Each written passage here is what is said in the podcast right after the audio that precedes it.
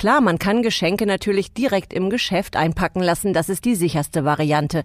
Wer aber die Herausforderung liebt, der wagt sich selbst in den Kampf mit Schere, Papier und Kleber. Ein schönes Papier ist dabei die halbe Miete und kann auch schon mal von der ein oder anderen Knitterfalte ablenken. Ich empfehle Recyclingpapier. Das ist nachhaltiger und verbraucht bei der Herstellung weniger Wasser und Energie als Papier aus Frischfaser. Aber auch mit Stoffresten oder bunten Zeitungen lassen sich Geschenke umweltfreundlich und gleichzeitig individuell verpacken. Sagt Axel Subklev, Sprecher der Initiative Mülltrennung wirkt.